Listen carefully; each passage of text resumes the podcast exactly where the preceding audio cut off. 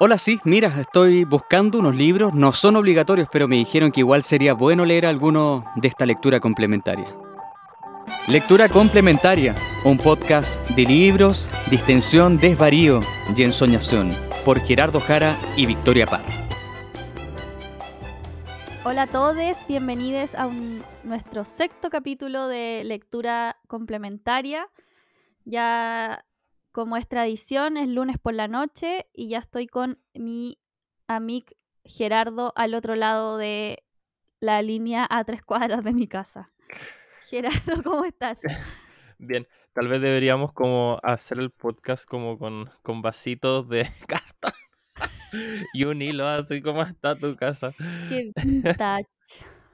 Sí, ah, eso, eso nunca resultó, ¿cierto? A mí nunca me resultó por lo menos. No, parece que no. No, solo a Bart Simpson y no sé a qué otros monos más. Sí. A todos, pero, menos a nosotros. Ay, eh, hola Mix. Eh, como decía, estamos de nuevo en este lunes. Traemos nuevos libros, ya estamos en un sexto capítulo. Y, eso, así que ojalá le hayan gustado los otros cinco. ¿Por qué suena como que me estoy despidiendo? Sí, no. Sí, sí, sí, No, solamente quería decir que ojalá les estén gustando los otros capítulos que hemos grabado, que los sigan compartiendo, nos sigan comentando, porque más allá de, de, hablar, igual no, nos gusta que se genere mm, como comunidad y por lo menos como no tenemos forma de reunirnos, eh, ahí sirven las redes sociales, entonces nos pueden escribir por Instagram, Oye, tenemos Twitter, que... donde sea ponernos a, trabajar en las sugerencias que nos hicieron por Instagram cuando preguntábamos de qué quería que habláramos. Verdad. No, no voy, a, voy a verle historiales de, de esas historias para recordar de nuevo qué libro, pero sí me acuerdo de un, de un amigo que... Alguien puso que, habláramos de nosotros. Sí, yo como, no. Lo siento, no sé qué. Sí, no sé qué quieren saber de nosotros. Tal vez deberíamos hacer algún día algún capítulo como íntimo.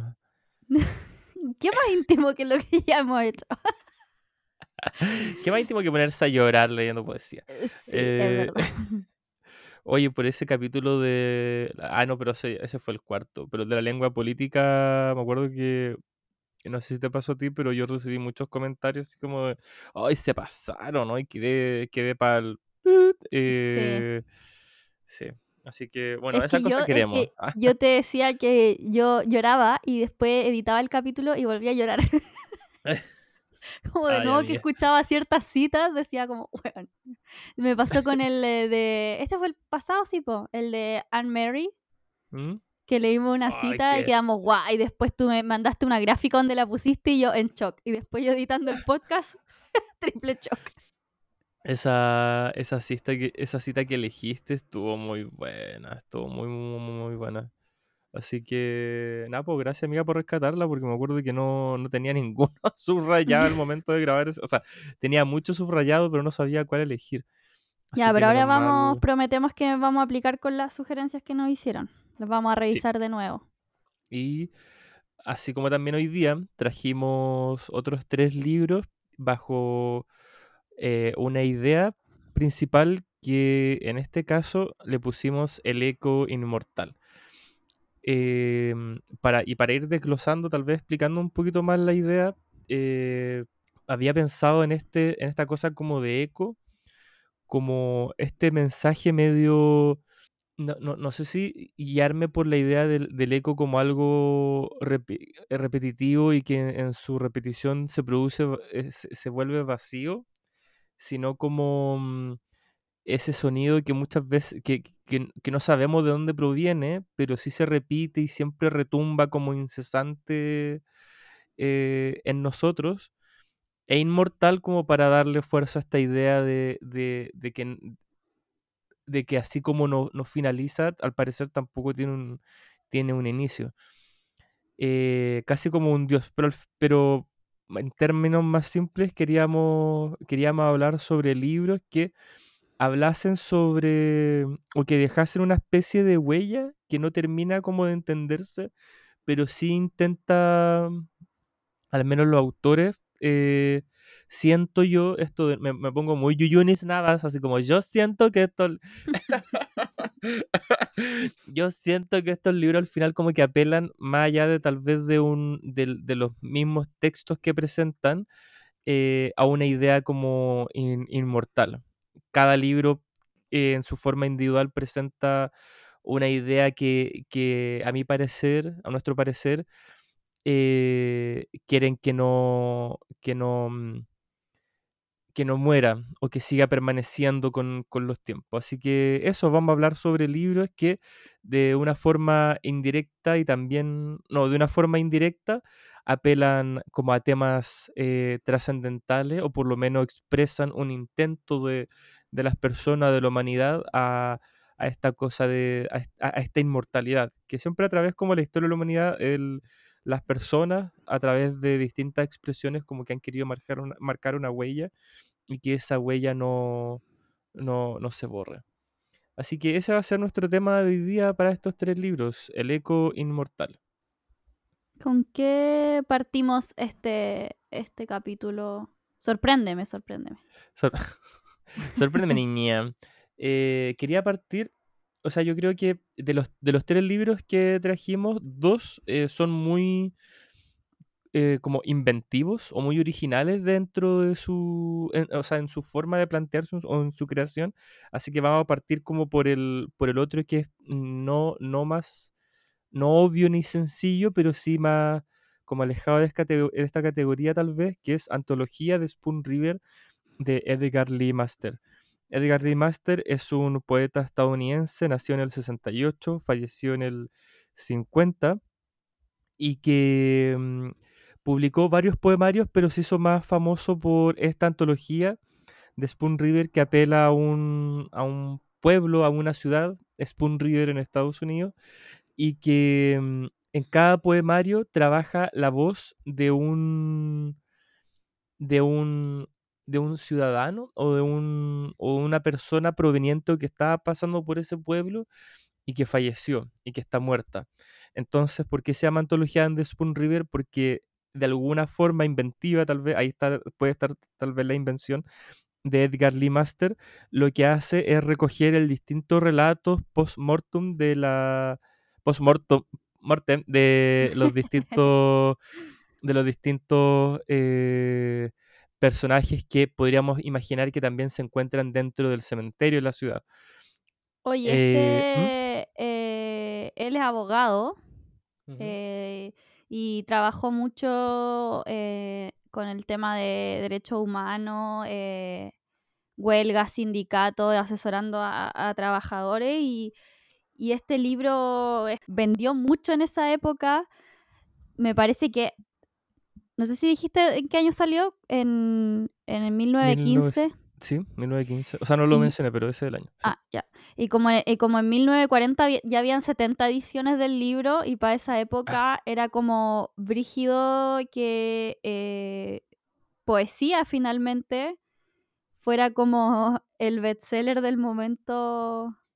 Y me gustó mucho algo que leí sobre este libro que decía eh, como que quien tocaba este libro tocaba a cientos de seres humanos más y a través de ellos a miles y millones de más gente y que era como una montonera de gente que uno podía leer a través de un solo libro, como un, un montón de personajes a través de un solo libro. Eh, sí, yo, yo, creo que lo, lo, cuático de este libro, como encuentro que, se, que bueno que mencionaste sobre el tema de, de él como abogado y en todos lo, los casos que él o, o, todas las experiencias que él tuvo como de primera mano, porque se ven en cada uno de las historias o, o, en cada uno de los personajes, porque lo, los poemas, de hecho, el título es el, el, nombre o el apodo de la persona, y el poema hacia abajo es, eh, por decirlo de alguna forma, como como lo que aún está acarreando ese muerto a pesar de que ya esté como enterrado en este, en este cementerio en Spoon River. Entonces hay mucho, hay mucho, hay mucho relato de venganza, hay mucho relato de, de, de, de metas no cumplidas, hay mucho relato de traiciones. Este libro, en primer lugar, fue, fue publicado por entregas. Eso quiere decir que no fue publicado todo de una, sino que iban apareciendo eh, ni, siquiera, ni siquiera epitafios, sino que tal vez eh, una confesión tras otra de los distintos personajes. Como en el diario parece que lo iba publicando como semana a semana, una cosa así. Claro, y después, años después, fue publicado de forma como íntegra en un libro, y no tampoco estamos como en contacto con historias individuales, sino que hay muchos personajes que tienen relación entre ellos. Por ejemplo, parejas de matrimonio, hijos que le hablan a su madre, amantes que le hablan a su, a su amade, eh, eh, no sé, por ejemplo, en estaciones de policía o en distintos lugares de, eh, de ley, iba a decir, no, no sé cómo se, magistrados tal vez, como, o, en distintos espacios donde se congregaba un grupo de gente que alguno de ellos habrá fallecido, va contando la historia de estos mismos lugares. Entonces yo encuentro que en primera instancia tal vez causó mucho, mucho revuelo por este grado, o sea, por este toque medio como de, de telenovela, ya que te vaya enterando mm. como de una trama oculta Eso debajo de todo que se lee como todo como junto al final. Es como, como una, imagínate como su cupira, una cosa así, como... como, como, o sea, esa tal vez puede ser otro punto interesante también del libro, que es como Pucha, yo por lo menos eh, me, me, crié en, en, Quillota, que igual es como, yo lo, yo lo siempre lo termino como una ciudad chica o un pueblo muy, grande. Entonces siempre están como esto, como esta cosa de pueblo chico, infierno grande. Pueblo chico, eso decir lo mismo. como de rumores que se van sabiendo y que al final tal vez, o sea, ya más con la edad y obviamente eh, mirándolo un poco con distancia, eh, la gracia del rumor también tiene que ver como con lo rápido o como con la historia em, media como sabrosa que hay con respecto a un lugar más allá de que más allá del valor como o sea más allá de lo verdadero o falso que puede ser como que la gente se, se divierte cabuneando más por o sea tal creo yo tal vez más por por por por inventarse como una historia que le cause risa o que le cause como este morbo que, no sé, llegar a evaluar la moral del resto de las personas. Entonces pasa con este libro también, como que te vas enterando también con una cuota de, de, de, hermetismo, o sea, vais teniendo como una, una, especie como de acercamiento a una historia que ocurre por debajo de un pueblo. Y, tal vez otro punto también puede ser que, que, que, este, que, los poemas no están escritos como en un lenguaje tal vez muy opaco o hermético, o, respondiendo como, o, sea, o, entre, o, construyéndose con una rima, sino que son de verdad muy sencillos de leer, pero de nuevo, eh, tal vez como, como para darle a un, como para empezar a unarlo ya al gran concepto del que estábamos hablando hoy día, me parece como interesante esta cosa, tal vez se pueda relacionar un poco con el tema del Kawin, de esta cosa de Edgar Lee Master de crear como una especie de, de, mm, de radiografía íntima o radiografía oculta de un pueblo. Y me llama la atención que, claro, como una especie de sucupé, o sea, tampoco lo quiero llevar como al lado del Kawin, porque igual hay como harta historia dramática. Pero, sino que, de algo también cotidiano, pues, y de ese como Kawin como maya de como revelar una gran un gran Kawin revelar algo es como eso de, de, pueblo también, de conocerlo a todo y de que el vecino hizo esto y te entraste por allá de esto. Como más eh, cotidiano. Sí, porque igual eh, quería como sacarlo del Kawin y tal vez llevarlo malo a lo del cotidiano y tal vez hice el link con el tema del, del porque el Kawin igual, el igual tiene una cosa como íntima, como que tú no, uno, nadie anda vociferiando un Kawin, siempre eh, independiente como del, del de, de, como la historia en sí, uno cuando se junta con otra persona a contar tal vez no un Kawin, sino que un secreto, igual es como una onda media íntima que se genera ahí mismo. Entonces pienso yo, o sea, da la impresión al leer este poemario que, todos los muertos que están en este gran cementerio como hablando, porque esa, esa al final es la sensación que da. Es como si Edgar Lee Master fuese a este, a este lugar y empezase a escuchar los distintos susurros que todavía están estos muertos todavía mm, eh, como contando, como esta historia que nunca lograron como eh, sacar a la luz y que se llevaron con ellos a la tumba.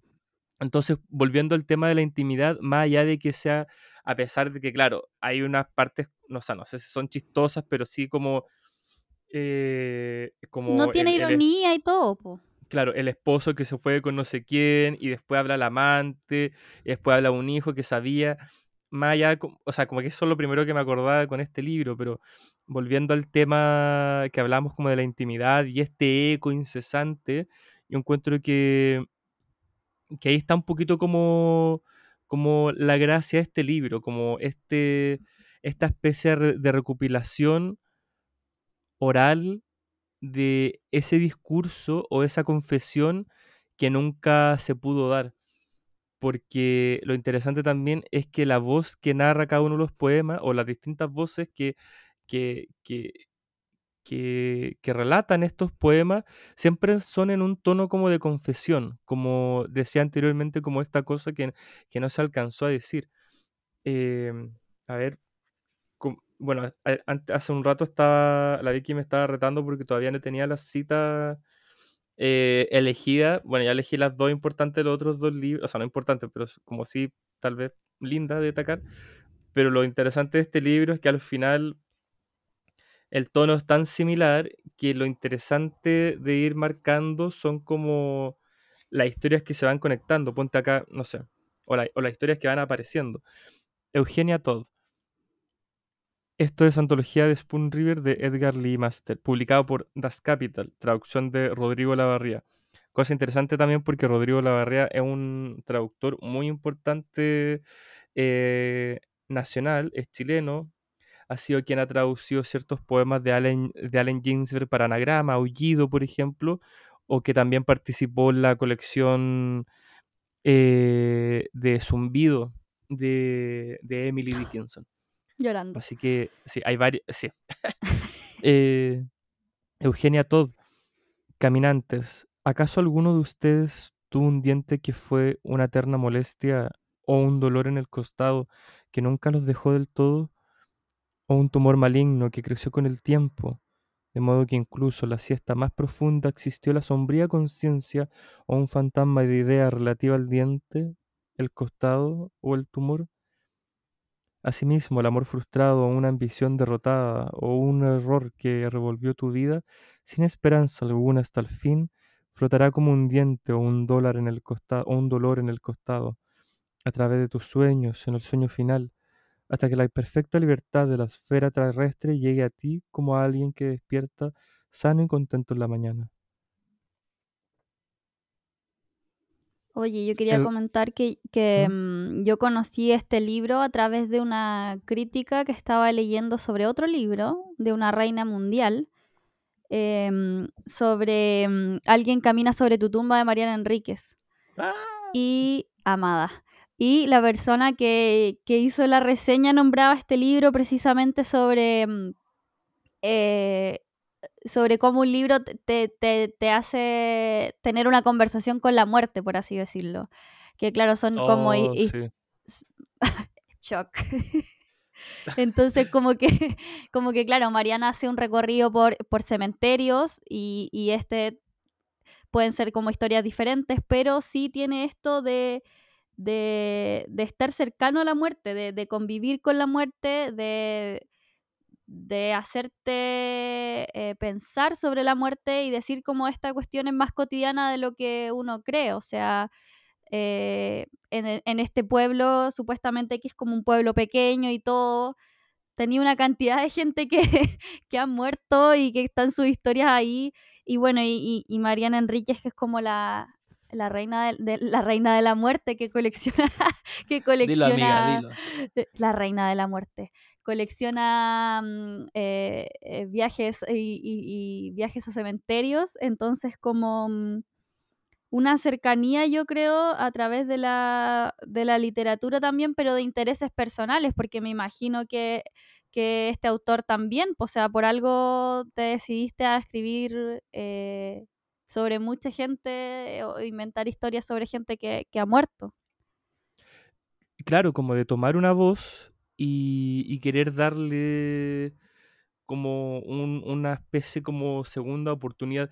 Qué, qué interesante el paralelo que haces con Mariana Enríquez, porque al final yo creo que es- eh, creo que tiene esta misma idea como de querer, o sea, más allá de tal vez de, de, de, mm, de, de poner en palestra algún gusto en particular, esta cosa como del, del relato de quién no está se puede repetir en las dos también. Como vemos que, que o sea, que en el, en el Alguien camina sobre tu tumba hay mucho relato también como de la historia sobre el lugar. Al final como que el gusto de Mariana termina siendo como un pretexto para hablar de, de otro, ya sea como de otro la estatua del cementerio que quiere ir a ver, de otro, de la tumba que quiere ir a, mm, a, rec- a- a encontrar, el Y de cementerio que cosas quiere recorrer. paranormales igual, pues, que eso le gusta Claro, a. Mariana, Claro. como lo suceso paranormal, lo darks. Entonces, en este caso, claro, pues Edgar Lee Master lo que hace un poco es, es- hacer una pseuda, como, con- o sea, no una pseuda, sino que tal vez una especie de, de comunión con la muerte y Mm. tratar de levantar, como, como habíamos dicho en un principio, como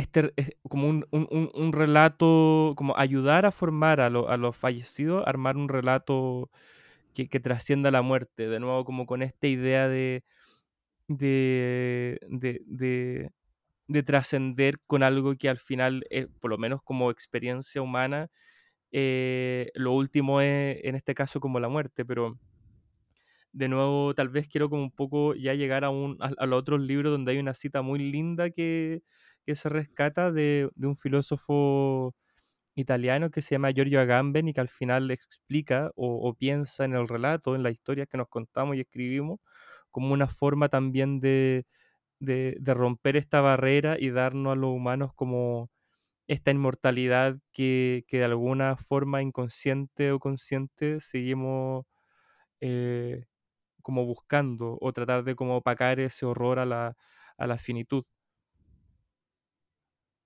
¿Vas a, a- leernos algo más? ¿O crees que con este, con este, con este pase gol nos vayamos al, al otro libro? No, yo creo que con este pase gol podemos ir al libro.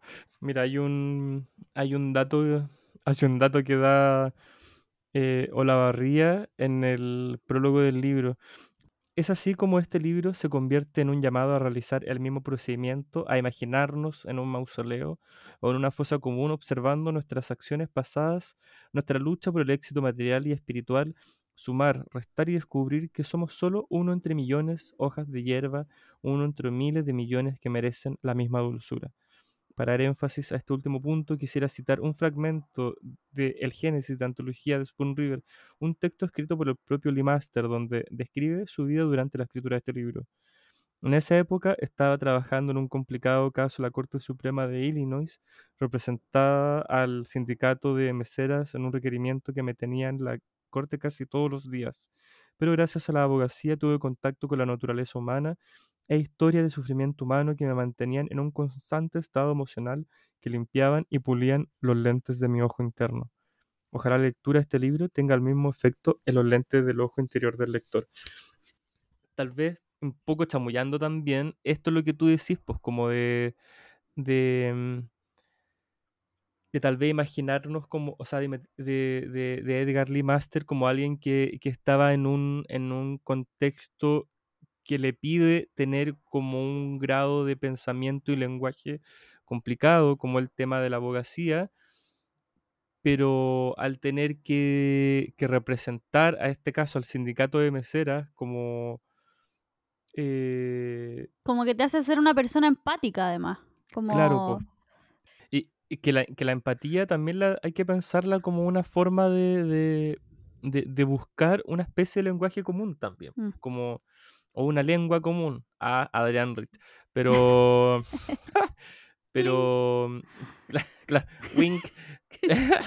pero, eh, y claro, en ese sentido, como si uno quiere transmitir un mensaje, o sea, si en este caso, como que Edgar Lee Master nos quiere presentar la, el, el- el- el- el hablar de un montón o, o el- o la historia de un montón de personas, tiene que haber como por lo menos un lenguaje que sea cercano y ojalá que pueda como, o sea, no sé si habrá querido romper la barrera del tiempo, no sé si habrá querido que 100, que 100 años después como que leyéramos este libro, pero sí, pero sí el relato para que se mantenga tiene que estar como en un código, por lo menos en un mensaje eh, sencillo. Bueno, así también creo que tiene su gracia también. Poner para qué ser complicado para ser trascendental, creo yo. Y... Clean. Y eso. Y Clink, pasemos al otro libro, po. Sigamos con esta idea de- del eco eh, inmortal. Encuentro que ahora ya empieza a cobrar tal vez con más fuerza esta idea, porque el libro que vamos a hablar habla un poquito sobre eso, o tal vez sobre esta, este deseo de inmortalidad o este deseo de trascendencia, que, que en este caso se ve, se, se- se presenta por la por, por estos distintos perfiles de científicos y también, eh, o sea, eh, eh, físicos, matemáticos, etcétera, que a través de su, de su estudio y también de su, o sea, de su estudio, de su trabajo, intentaban de alguna forma como con romper con las barreras de, no sé si con romper la barrera, sino que descubrir aquel misterio que ellos creían que, o ellos sentían que ocultaba la vida y, y, la naturaleza y el, y el- y el mundo en general. Estamos hablando de Un verdor terrible de Benjamín Labatut, editado por Anagrama el 2010. Como dato, este libro también está dentro de la lista corta para el Man Booker Internacional, que es este premio que destaca a la traducción de obras eh, literarias contemporáneas. Está bajo eh, el título en inglés de When We Cease to Understand the World, que se podría decir, que se podría traducir como cuando, eh, no, ya, no, no lo voy a intentar, ni siquiera lo voy a intentar, sino que cuando No, ¿pa' cesamos, cuando cesamos de entender el mundo, ahí está. Eh, como otro dato, no menor, eh, bueno, Benjamín Labatut es chileno, así que ahí tenemos a un chileno ahí compitiendo, así que hay que hacerle barra por Chile, Oye, sí, pero po. ¿es chileno o no es chileno? Pucha, es chileno, pero es que estuvo como por. Estuvo viajando por un montón de lados. Pues nació en Rotterdam, Países Bajos, 1980. Pasó su infancia en La Haya, Buenos Aires, Lima.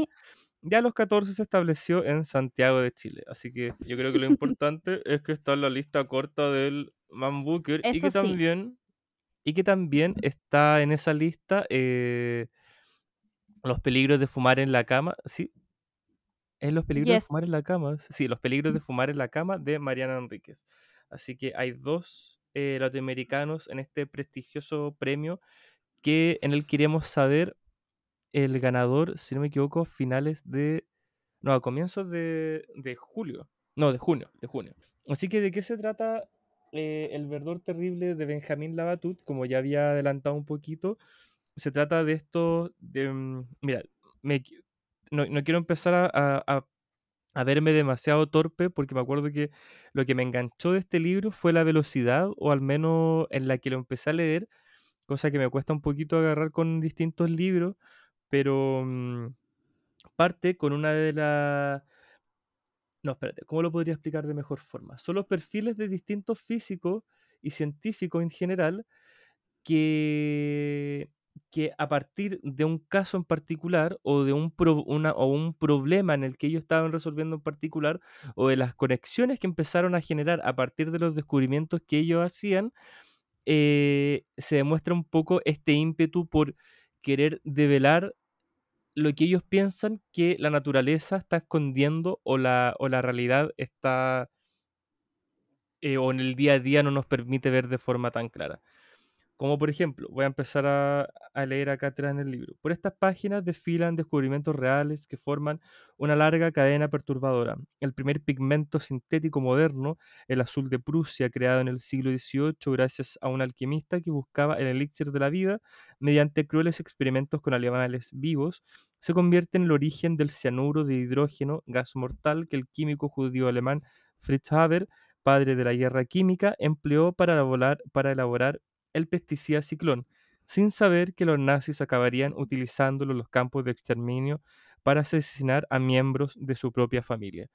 O sea, con ese puro perfil ya vamos cachando de qué forma los distintos descubrimientos, o sea, como que al final no sabéis para quién trabaja, porque de nuevo, eh, eso lo- yo creo que esto es lo interesante del libro y por eso lo traje hoy día también, de que o sea, más allá de destacar este dicho de que nadie sabe para quién trabaja, sino que al final la intención humana siempre va cambiando como a través del tiempo y según los propósitos que va, que va acarreando, pero en especial los de estos científicos de nuevo siempre son en pos, no sé si como de la mejora de la humanidad, pero sí por descubrir de alguna forma aquellos que tal vez nos podría no sé si tampoco vivir la fiesta, la fiesta en paz, pero, pero encuentro que traje este libro como para relacionarlo a este tema, porque es interesante como al final, no sé si los científicos tal vez tengan una cosa como ingenuidad, pero sí tienen este ímpetu por resolver como una gran problemática.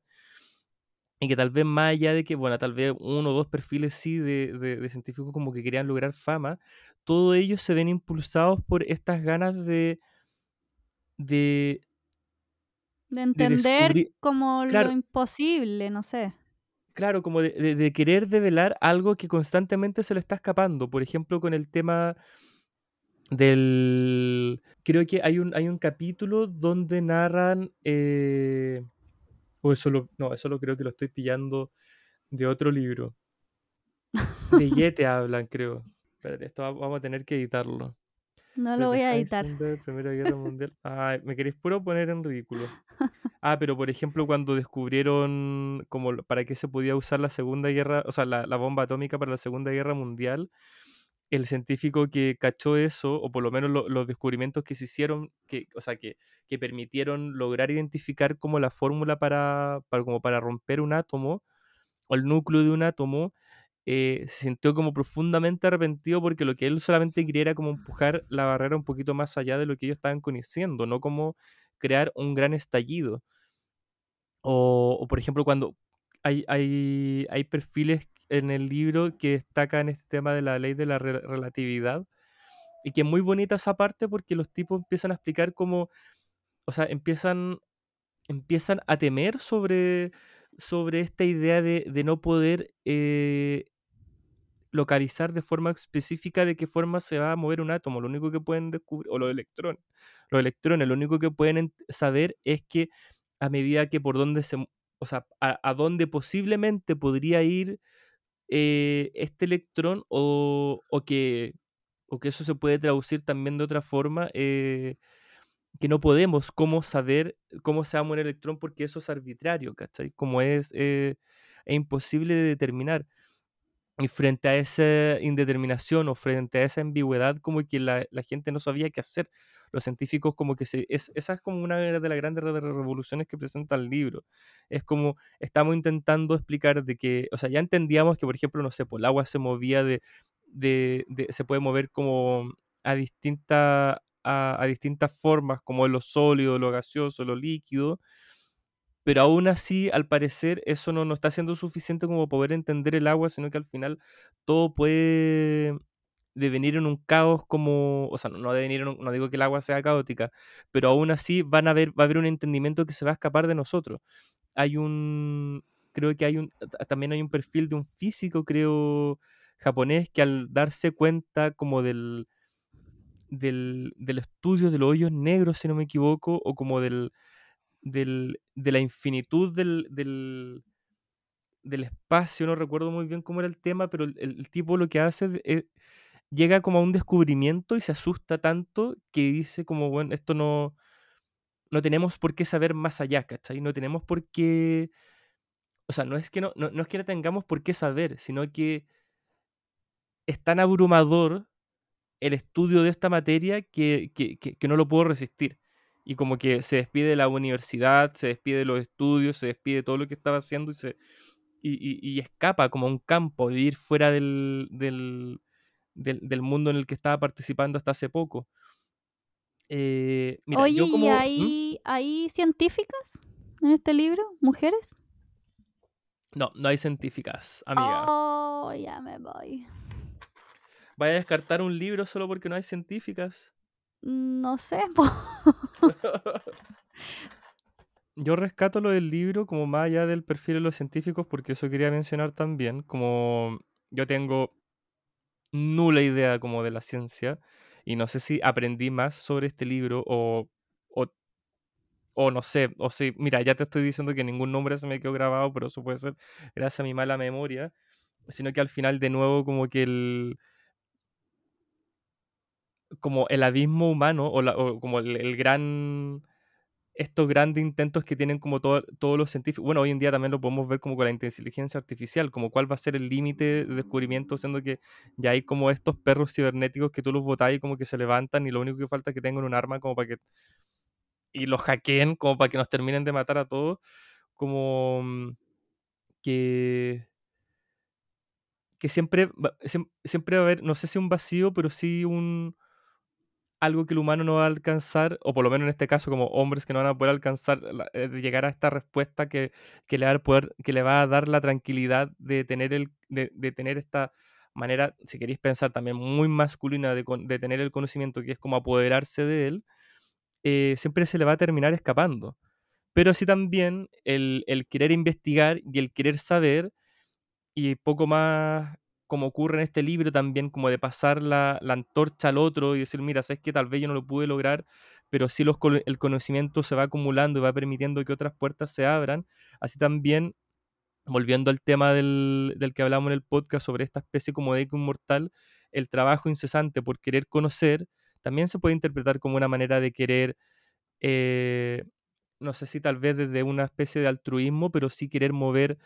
eh, al humano a, otro- a otros lugares que, o por lo menos darle como un sentimiento de trascendencia, como porque al final la mayoría de los perfiles también hablan de, de- de tipos como que, no sé si querían lograr la fama, pero sí como alcanzar un gran conocimiento.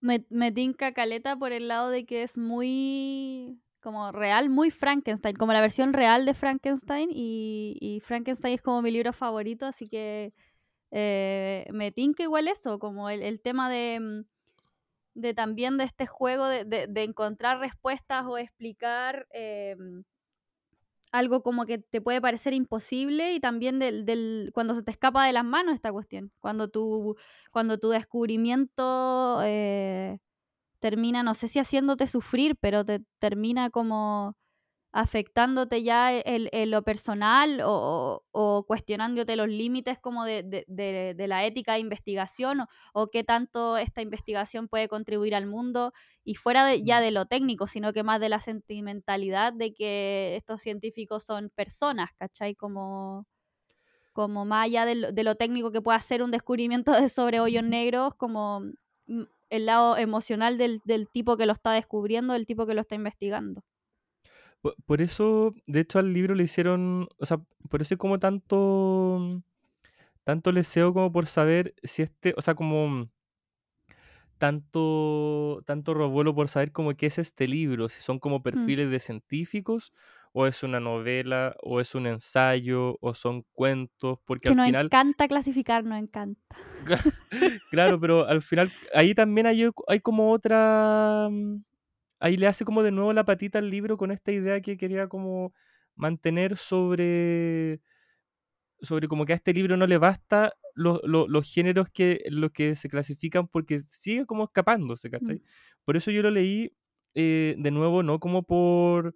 Porque de hecho cuando pesqué este libro dije como, ah, ya, verdad, terrible. eh, me llamó la- mucho la atención de este tema de, de, de cómo el azul, o sea, el, el- tratar de, de- de- crear un pigmento terminó desencadenándose en, en, en, en- en- en- en como un experimento y eventualmente la ocupación de este químico para, para, para, para los gases, para, para, para ocuparlos como gases tóxicos en, en la Segunda Guerra Mundial como que lo pesqué de ahí, lo empecé a leer y dije, ya, como que fue, fui aprendiendo cosas, enterándome de cosas que, bueno, al final se me ol- olvidaron a la media hora, pero siempre me quedé con esta sensación de estar leyendo como una novela, ¿cachai? Como Mm. un, un, un, no sé, como que trascendía de solamente el hecho de ir nombrando, que eso también es muy bacán en lo- el- la, la- la pluma, por decirlo de alguna forma, de Benjamín Labatut, porque es como caballito de batalla, va, va narrando, narrando, narrando,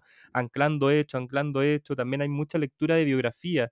Eso, o sea, de hecho creo que en la parte de atrás salen los textos que se ocuparon para este libro y hay mucha biografía, no así Mm. como tanto texto como técnico científico.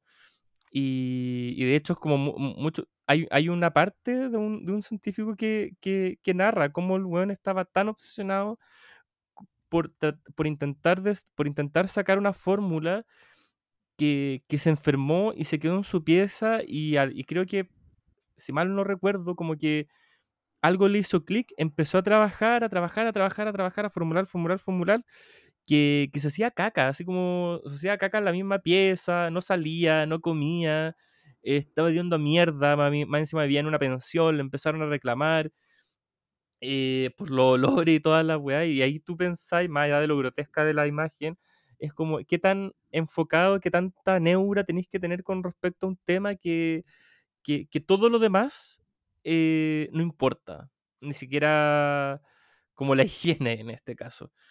Eh, pero de nuevo, como para, para, para ir cerrando y- e ir a la pausa, encuentro que ahí está como un poco la gracia de un verdor terrible, que incluso, o sea, pasando por la pluma, pasando por la historia y pasando también por esta forma de ir anclando descubrimiento tan descubrimiento, eh, este ímpetu, en este caso por conocimiento o desarrollo de conocimiento, pero este ímpetu que, que, que sobrepasa como tal vez lo cotidiano o, o tal vez no, no, no, sé qué quiera traspasar también, pero que quiera llegar a un nivel como ulterior, como que quiera, no sé, pues tal vez de alguna forma a la misma manera, a la misma manera que Edgar Lee Master con antología de Spoon Reader, como, como lo único que va a quedar después de mí tal vez no va a ser el relato, sino que lo que he podido descubrir o lo que, o lo que he podido llegar a, ¿cachai? Listo. Eso. No sé, yo, yo la pasé muy brígido leyendo eh, Un verdor terrible, de verdad lo, lo recomiendo mucho. De nuevo, por las mismas, por las mismas causas, como una novela muy, una novela muy imparable. De nuevo, no sé, o sea, si, si te interesa saber de ciencia o lo que sea, ahí se nos cayó la pata de nuevo, como tú bien decís, con no, con no incluir a, a, a científica. Eh, también es un relato muy interesante sobre descubrimientos, pero de nuevo, yo creo que lo que prima en este caso es como lo que tú decís este mismo como rumor, o sea, no, no rumor, sino que este mismo como, mm, como ruido que hay detrás de toda la acción que ocurre. Como, no sé, como una weá que, que muy difícil de, de, de- poner en palabras, porque de nuevo, como tú decías, es, es de un sentir, corresponde a un sentir, corresponde a un ánimo, a una, a una, a una emoción, a un ímpetu. Aviso de utilidad lectora.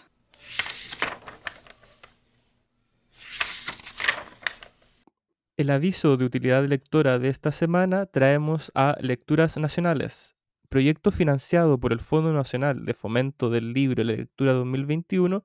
Lectura Nacional es lo que hace, en primera instancia, es crear distintos clubes de lectura donde se trabajen libros escritos por escritoras chilenas.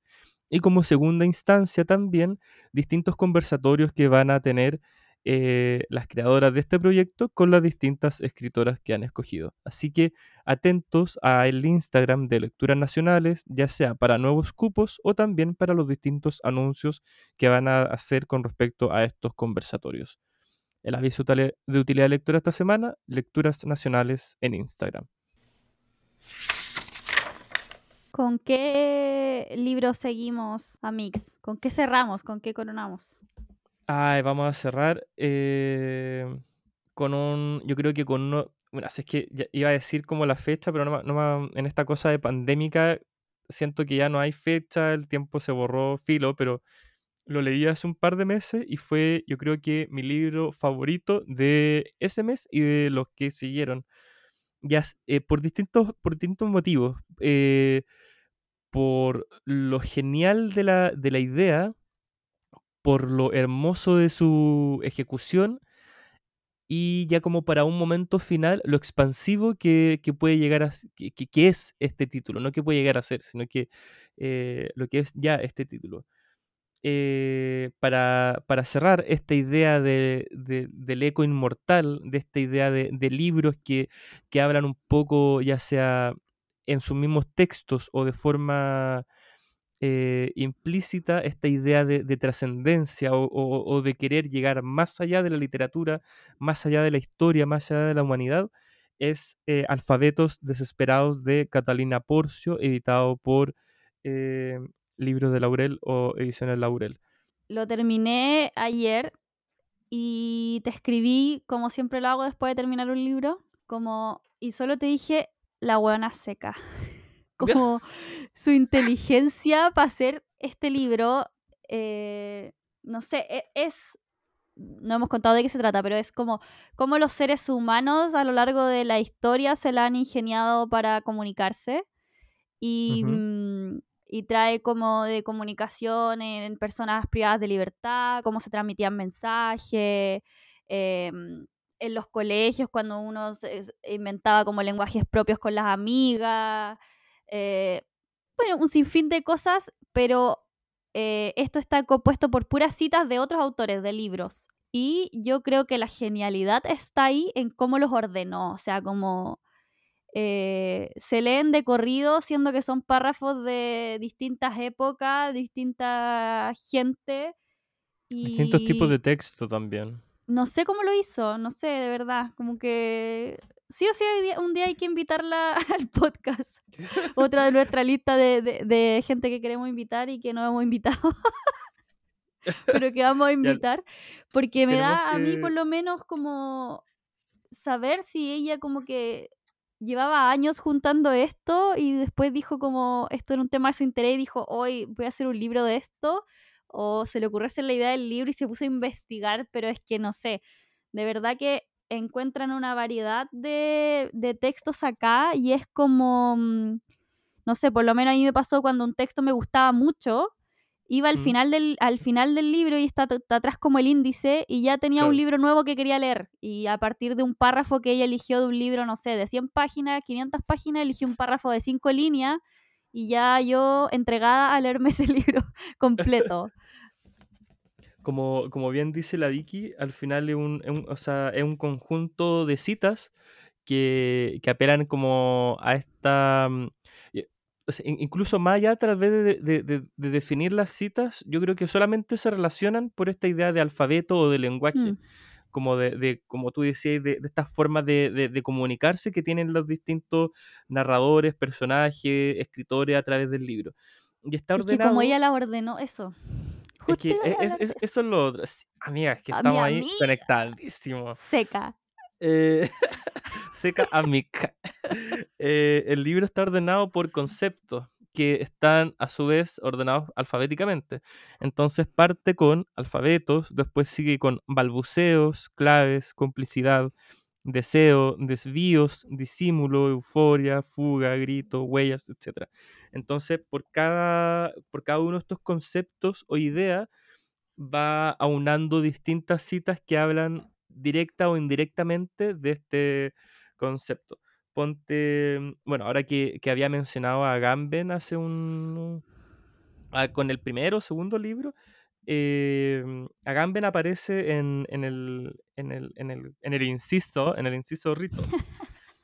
Eh, la cita que destaqué en ritos eh, es esta. Toda cosa eh, toda cosa, todo ser tiene de hecho, más allá de su nombre manifiesto, un nombre escondido, al cual no puede dejar de responder. Ser mago significa conocer y evocar este archinombre. De ahí las interminables listas de nombres diabólicos o angélicos con los que cual el nigromante se asegura el dominio sobre las potencias espirituales. El nombre secreto es para él el solo el símbolo de su poder de vida y de muerte sobre la criatura que lo lleva. Pero hay otra tradición, más luminosa, según la cual el nombre secreto no es tanto la cifra de la servidumbre de la cosa la que la palabra del mago como, sobre todo, el monograma que sanciona su liberación del lenguaje. El nombre secreto era el nombre con el cual la criatura era llamada en el Edén y pronunciándolo los nombres manifiestos, toda la Babel, todos los de los nombres cae, cae hecha a pedazos. Por eso, según la doctrina, la magia llama a la felicidad. El nombre secreto es, en realidad, el gesto con el cual la criatura es restituida a lo inexpresado. En última instancia, la magia no es conocimiento de los nombres, sino gesto, trastorno y desencantamiento del nombre. Por eso el niño nunca está tan contento como cuando inventan una lengua secreta. Por eso su tristeza no proviene tanto de la ignorancia de los nombres mágicos como de su dificultad para deshacerse del nombre que le ha sido impuesto. No bien logra, no bien inventa un nuevo nombre, tiene en sus manos el salvoconducto que lo lleva a la felicidad. Tener un nombre es la culpa. La justicia es sin nombre como la magia, privada de hombre, beata la criatura llama a la puerta del país de los magos que hablan solo con gestos. O sea que después de todo este texto medio intrincado, como siempre es Agamben, em, habla que al final esta cosa de nombrar o hablar igual tiene su, su patita en el rito, en este caso. Mm. No sé qué otro texto, ah, yo veo tu libro con hartas banderitas, no sé qué otro texto habrás, habrás como destacado tú. Me preparé, los traje, los traje listos, destacados. No- nómbranos también a qué, mm, a qué, a como a qué, insisto, corresponden. Mira, me voy a pasar del tuyo que era de rito, me voy a pasar a grito. Ay, Sincronizadísima. Ya, voy. Más tarde medité largamente en si debía uno aullar cuando le pegan y patean. ¿Vale más refugiarse en un satánico orgullo y responder a los verdugos con un despectivo silencio? Y decidí que se debía aullar. En ese lastimero aullido que penetra de vez en cuando y que se ignora de dónde proviene, en los sordos calabozos, casi impenetrables para el sonido, están concentrados los últimos restos de la dignidad humana y de fe en la vida. En ese aullido el hombre deja su huella en la tierra y comunica a los demás cómo ha vivido y muerto. Con su aullido defiende su derecho a vivir, envía un mensaje a los que están afuera, exige defensa y ayuda. Si no queda ningún otro recurso, hay que aullar. El silencio es un verdadero crimen contra el género humano. Nadezhda Mandelstam 2020. Ay, Ya, yo me pongo muy brígida, parece. nada, amigas, está bien. Si, si nos podemos como permitir este tipo de cosas. Mira, Oye, es ponte- que hay mucho, hay muchos textos so- em, sobre la prisión. em, hay uno muy bonito de, donde inventan como un lenguaje con, no sé si te acordáis, como con el bastón, donde un golpe Ay, del sí. bastón significaba A, dos golpes B, y como que le explica todas las horas que estuvo intentando explicarle al preso de la celda al lado eh, cómo funcionaba el lenguaje, y después ya toda la, toda la cárcel se comunicaba así. Sí, o sea, claro, cuando inventan como una forma para hablar entre ellos, ya que no pueden como verse. ¿Vale? Es, es brígido eso lo que tú decís, porque claro, como piensa que al final eh, eso tiene mucho que ver con, con esta cosa como con la desesperación, o sea, de nuevo, como haciéndole varios wink wink al título, como de crear alfabeto Mm. dentro de un contexto donde no, o crear lenguaje dentro de un contexto donde no, donde no están como los medios para que ocurran, o los medios idóneos para que ocurran. Y Entonces, de claro, también, o sea, habla como no solo de, de- del sonido y verbalizar, sino que de escritura también, porque da ejemplos de muchas otras prisiones donde inventaban como papeles para escribir o donde decía que, mm, que siempre eh, iban a preferir los libros espaciados en, en- con letra pequeña y espaciados porque podían escribir como entre reglones o, o, o cómo inventaban eh, papel para poder escribir cosas. Bueno, hay harto de, eh, de, la, de la dictadura chilena también, del claro. tema de las imprentas, de la censura. Ay, cuando, sí, hoy cuando ocultan, eh, hoy de nuevo se nos están olvidando las cosas, pero cuando ocultan este como folletín eh, propagandístico dentro de como de un lugar justo cuando habían ido como los milicos a Ay, sí, habían puesto arriba como... Es que el weón como que era un seco de la imprenta y, y de- era del Partido Comunista parece, y como que Sí. puso mil papeles de hípica encima. Y como que los milicos entraron y revisaron las primeras hojas y vieron que era de hípica y fue como, ya, Ah, chao. ya sabes, es claro. Y... ¿Por qué? Milico. Y más abajo está todo ahí. po. Es bacán porque precisamente si ustedes van leyendo y les gusta una cita mucho, les llamó mucho la atención, atrás encontráis de qué libro es o si es de un artículo. Y es como estos libros que hablamos la otra vez, en donde leí algo y salís con mil, con ganas de leer mil otras, mil otros libros más que, que están atrás como, no sé si ella los pone, no los pone como sugeridos, sino que es como bibliografía, pero, Claro. pero claro, te van gustando cosas y además que hay eh, nombra escritoras muy bacanes también, pues, o sea, hay harta era- eh, María Moreno, la Siri Husbeth, Yasmina Barrera. Era lo, lo que habíamos dicho, que este libro también tiene este, esta cosa como expansiva, pues no se queda Mm. solamente eh, a, mí, a mí me pasó lo mismo, o sea, obvio que no- todavía no me he puesto como la tarea de intentar como recolectar todos los libros que me llamaron la atención, porque eso ya sería como mi perdición monetaria. Pero... No, probablemente yo tampoco, lo los tengo nomás. claro, Pero por no lo he los tengo ahí, voy a empezar como tal vez a comprar de Voy a revisar tu perroteca primero, si es que están ahí. Pero es genial también cuando un libro es, es- es expansivo de una forma como tan, tan, tan, tan, tan, tan como efectiva. Mm. Porque claro, cuando uno no se... hablamos de no leer de Zambra, ¿cierto? Sí, hablamos de no leer de Zambra. Claro, eso como... De, de- del- del Jano. De, de- de cuando hablaba de, auto- autores, de libros que le gustaban, y uno decía como, sí, mm, ya... Eso tal vez una forma más, como más directa, pero acá también tenía el trozo del texto del cual La pluma al final del la- escritor. Claro. Aquí había encontrado otro tema de que bajo una característica, característica que había nombrado, que era la como complicidad. Mm. Y hay un texto de Verónica Gerber que dice, como un hermano, un amigo no es quien está viviendo siempre exactamente lo mismo que nosotros en el mismo instante, sino que más allá de coincidir, está calificado para descifrar en nuestro ineficaz vocabulario, en nuestros zumbidos, lamentos y tartamudeos lo que queremos decir. Es con quien inventamos el silabario de nuestra personalidad. Ay, igual había marcado ese mix. Amiga Match, Lector, y bueno, es muy lindo. Y tengo otro marcado de la, de la María Moreno. ¿cuál? En, en el de. mm, en. En el inciso. En. En el inciso Ni de, siquiera sé si estamos usando la palabra bien. de bien. deseo. Ay, obvio que María Ay, Moreno. ya quejándote. No, no, obvio que María Moreno iba a estar ahí, obvio. Mira, lo voy a leer. Se los voy a compartir para que se motiven a, leer este libro. La sensatez dicta. Una enamorada sufre antes porque se le impide conocer al amado, cuya aparición sin embargo intuye.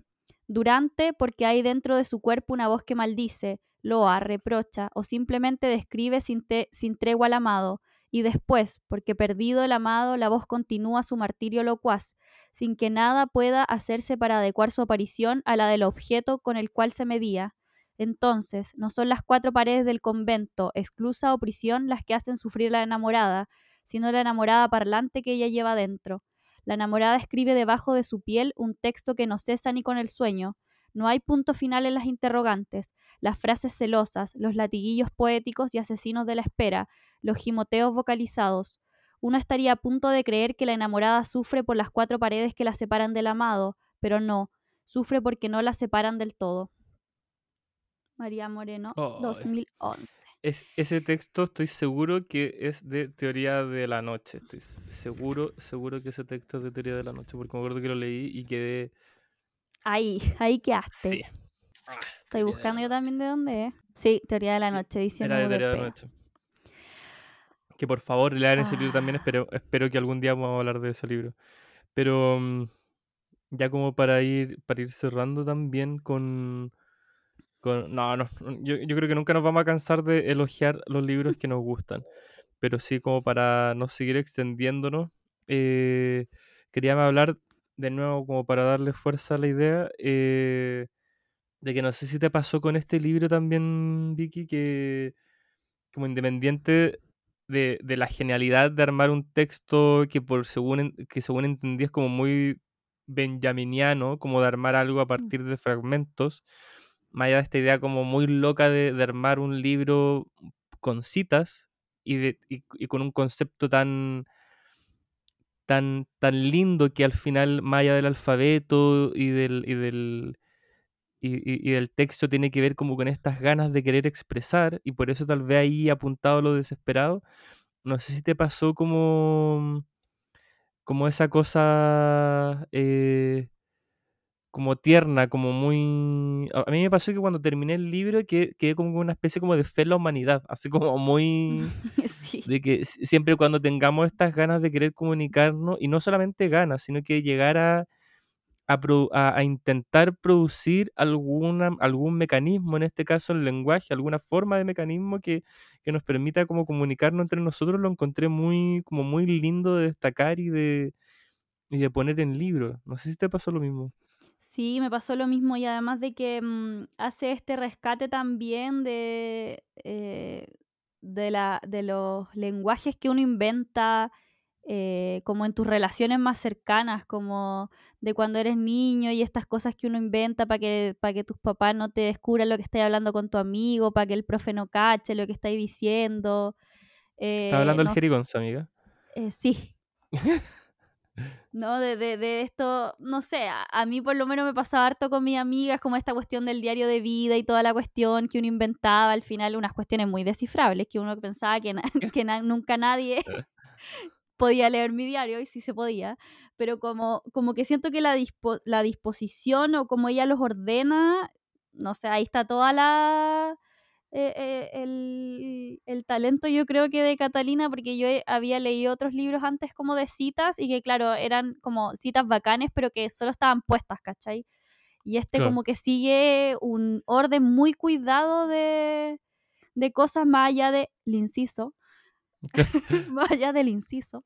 Eh, hay un trabajo enorme ahí en, en darle una, una un- no sé si una temporalidad, pero darle una línea eh, para que uno lo lea así de corrido y que sea como que vaya entendiendo una historia al final.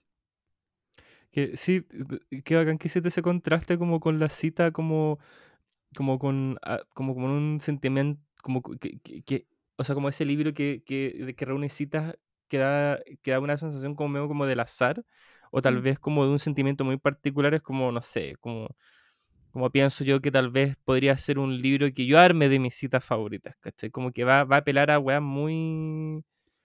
eh, tal Claro, como que son vez... citas bonitas, pero no, no te están Claro, contando...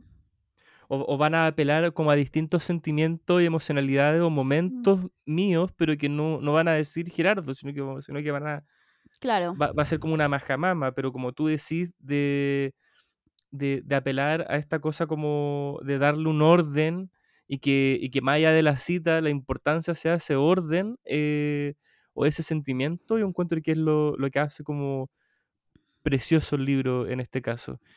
Y, también para empezar a unarlo ya con los otros dos libros también, eh, encuentro que eh, esa gracia, que, que lindo, o sea, es lindo ese gesto, como volviendo a lo que decía a, a Gamben, más allá del lenguaje más allá de, la historia en sí que se quiere narrar, es lindo ese gesto que al parecer no se puede comunicar solo con la literatura, sino que tiene que venir como con esta performance, ¿cachai?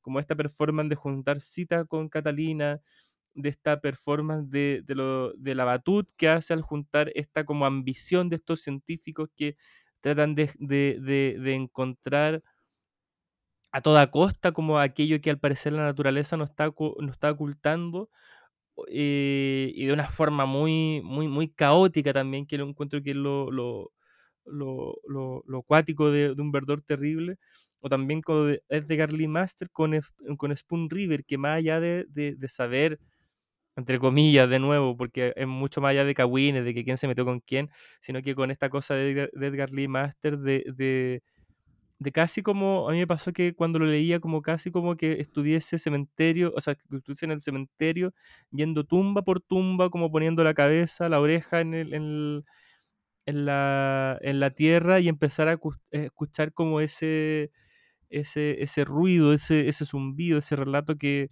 que todavía no, no lograba como de, no, no una oreja donde terminar de caer. Entonces, nuevo, como esta, este gesto de, de Catalina, como casi me la imaginaba yo como juntando papelito por papelito, o Sí, de, o de la mateísima. mateísima, o de la batut, o- me la imaginaba como en el escritorio, lo encontraba precioso, ir como poniendo una cosa tras otra, o de la batut tratando de como de unir cabo tras cabo, o de, o de tratar de darle como un hilo a, a esta, a esta desesperación, a, este, a, est- a esta cosa terrible que hay detrás de, de, eh, o, o- o- o como de querer abarcar conocimiento en, en la batut, o de nuevo este gesto de ir como poniendo la cabeza en el cementerio, yo encuentro que, que, que eso es como lo bello y lo que queríamos rescatar como con este hilo conductor en este capítulo, que al final como que la literatura no son tampoco solamente letras, sino que son también gestos, son performance, son,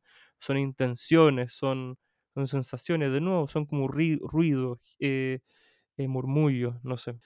Son precisamente libros que yo creo que no podí eh, catalogar como en, en algo y, traes este, este libro que es como de una época totalmente distinta a los últimos dos que nombraste y que, y que van apostando también por, por hacer e, esta mezcla. A mí, por ejemplo, con Alfabetos Desesperados me parece como una apuesta, ¿cachai? Muy novedosa y en el de, en verdad, los tres, como como arriesgarse a, algo que tú tienes como una inquietud y, plasmarlo en un libro que en realidad no, no sé si estáis muy claro si va a resultar o no, ¿cachai? Como algo que mezcla también tu sentimentalidad y, esta cuestión de estar ahí como eh, lo que tú decías, de estar juntando papelito por papelito, de hacer este ejercicio, de, de, estar eh, poniéndole la oreja a las tumbas, como todo es como un, un, poco, un poco de ritual también ahí. Claro, como de cariño, no sé. Ay, Quedé, amoroso con este, con este capítulo. sí, estuvimos esperanzadores en este capítulo. Sí, sí, después de tanta cosa terrible, eh, acérquense a estos tres a estos tres libros que por lo menos apelan a una cosa muy, muy, muy linda que tal vez sin querer jugar como a, matar dioses tiene que ver como con esta cosa de, de perdurar a través de la historia. Amix, nos vemos la próxima semana con otros libritos. Otros libritos, así que buenas noches a todos. Em, espero les haya gustado este capítulo. Y nada, compártanos siempre en redes sociales eh, para llegar a más Amix. Y, y eso, muchas gracias. Muchas gracias, que duerman bien. Duerme bien, amiga. Descansa el lunes, no puedo creer. gracias. Hola, soy Jaime Álvarez y estoy leyendo La muerte viene estilando de Andrés Montero, editado por La Pollera. Pero a mí eso no me preocupa. No me preocupa que cuando yo muera a usted mismo le cueste recordar mi cara y mi voz. ¿Sabe por qué? Porque lo tuve usted en mis brazos y porque aprendí a tejer con mi madre y porque me he tomado miles de agüitas mirando el mar. Eso nadie lo sabe y a nadie le importa, y por lo mismo está claro que nadie lo va a recordar. Pero yo lo tengo acá adentro, y cuando venga la muerte la podré mirar y preguntarle cuántos hijos tuvo ella, cuántas cucharadas de azúcar le puso sus tecitos, cuántas veces vio una gaviota lanzarse en picada al mar y salir de vuelta hacia el cielo con un pescado. Y la muerte no va a poder decir nada, porque la muerte es eso, la muerte. La muerte es la envidiosa de los que tuvimos una vida, y no sabe la envidia que le da cuando ve que otra gente va a despedirse del que se está llevando, cuando escucha a esa gente hablar y decir cosas bonitas del muerto. No sabe usted, Martín, toda la rabia que siente la muerte por cada lágrima que se derrama por un finado, porque nunca nadie va a derramar una lágrima por ella.